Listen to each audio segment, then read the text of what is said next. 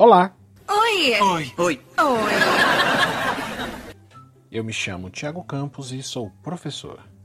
E no nosso conteúdo de hoje teremos uma revisão onde o nosso objetivo é descrever e contextualizar os processos de emergência do fascismo e do nazismo, a consolidação dos estados totalitários e as práticas de extermínio.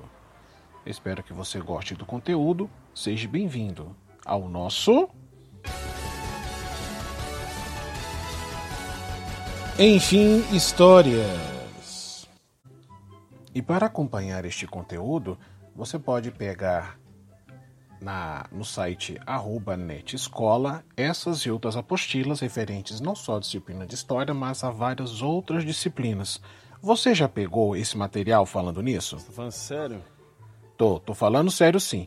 Aproveita, pausa o vídeo, pega o seu material e volta lá. Assim que você pegar, você despausa o vídeo, beleza? Vamos começar a nossa aula? Estou pronto! Estou pronto! Estou pronto!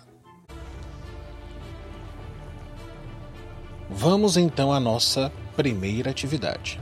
Primeira pergunta diz: A Segunda Guerra Mundial compreende o período entre os anos de 1939 e 1945, no qual ocorreu o conflito armado de maior escala da história até os dias de hoje.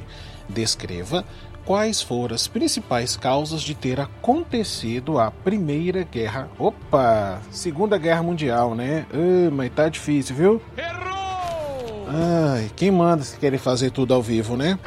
Errou! Errou feio, errou feio, errou rude! Mas eu tenho um motivo para dizer por que, que eu errei. Porque as causas da Segunda Guerra Mundial estão ligadas às causas da Primeira Guerra Mundial.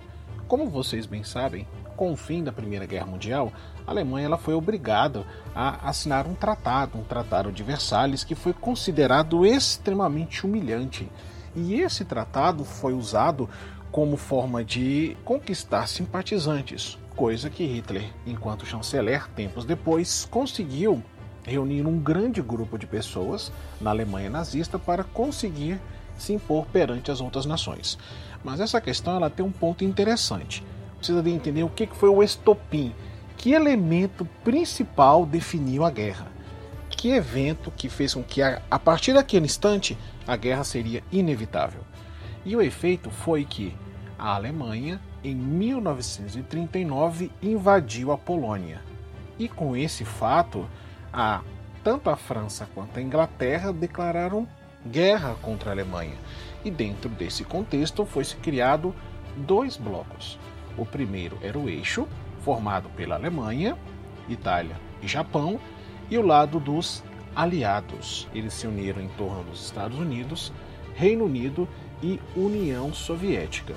E dentro do contexto da Alemanha nazista, Hitler pretendia impor uma nova ordem mundial, disseminando a ideologia nazista. Lembrando que, dentro do contexto da ideologia nazista, você impunha a raça alemã, a raça ariana, e reunindo as outras pessoas em determinados segmentos e colocando-os em campos de concentração ou em campos de extermínio. Lembrando que os grupos de pessoas eram negros, homossexuais, judeus e ciganos.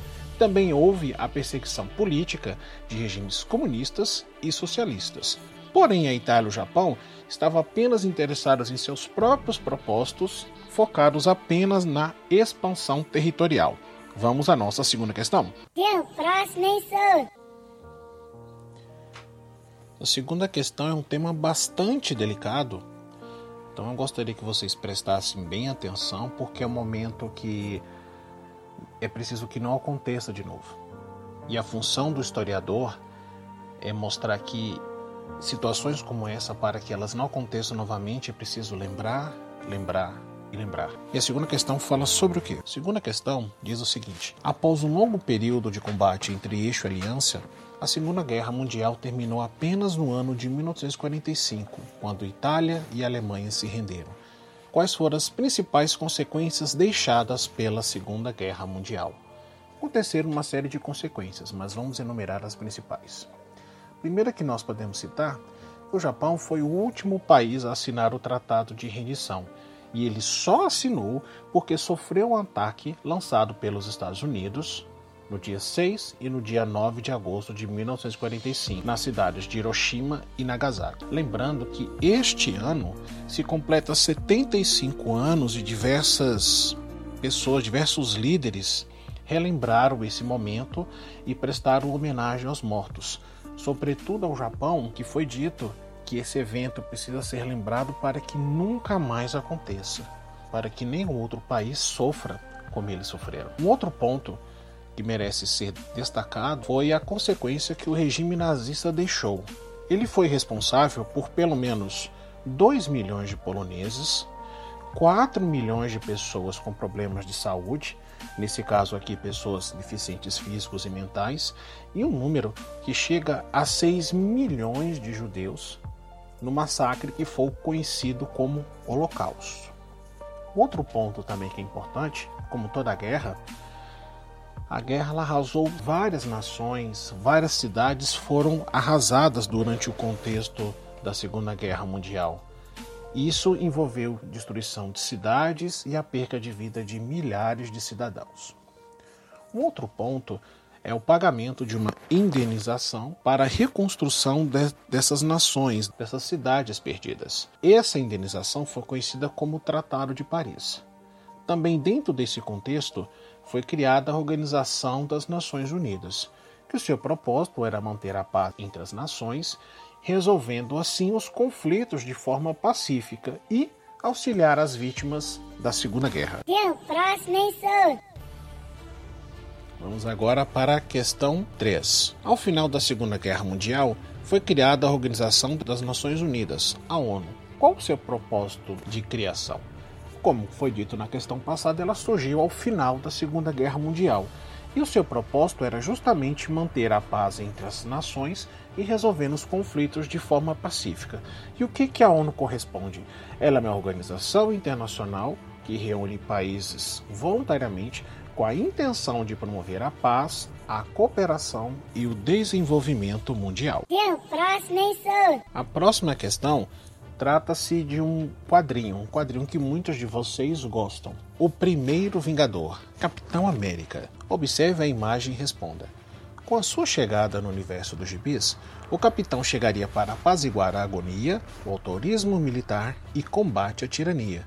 Claro que em tempos de guerra, um gibi de um herói com a bandeira americana no peito, aplicando um sopapo no Führer, só pode ganhar destaque, e o sucesso não demoraria muito. A pergunta desse, dessa questão é: a capa da primeira edição norte-americana da revista do Capitão América demonstra sua associação com a participação dos Estados Unidos na luta contra letra A. Será que esse quadrinho ele demonstra que os Estados Unidos estava lutando contra a Tríplice Aliança na Primeira Guerra Mundial? Errou! Eu acho que não, né? Guerra Mundial foi um pouquinho antes, né? Será que foi a letra C? Poder soviético durante a Guerra Fria? Errou! É, Faustão, o negócio tá feio hoje. Será que a letra D, movimento comunista na guerra do Vietnã? Errou. Errou feio, errou feio, errou rude. É, então só nos resta a letra B, então. Os regimes totalitários na Segunda Guerra Mundial. Acertou! Aê, Faustão, obrigado. Então a resposta correta dessa alternativa são os regimes totalitários na Segunda Guerra Mundial. Eu espero que você tenha gostado da nossa aula de hoje e nós nos vemos na próxima vez. Até mais!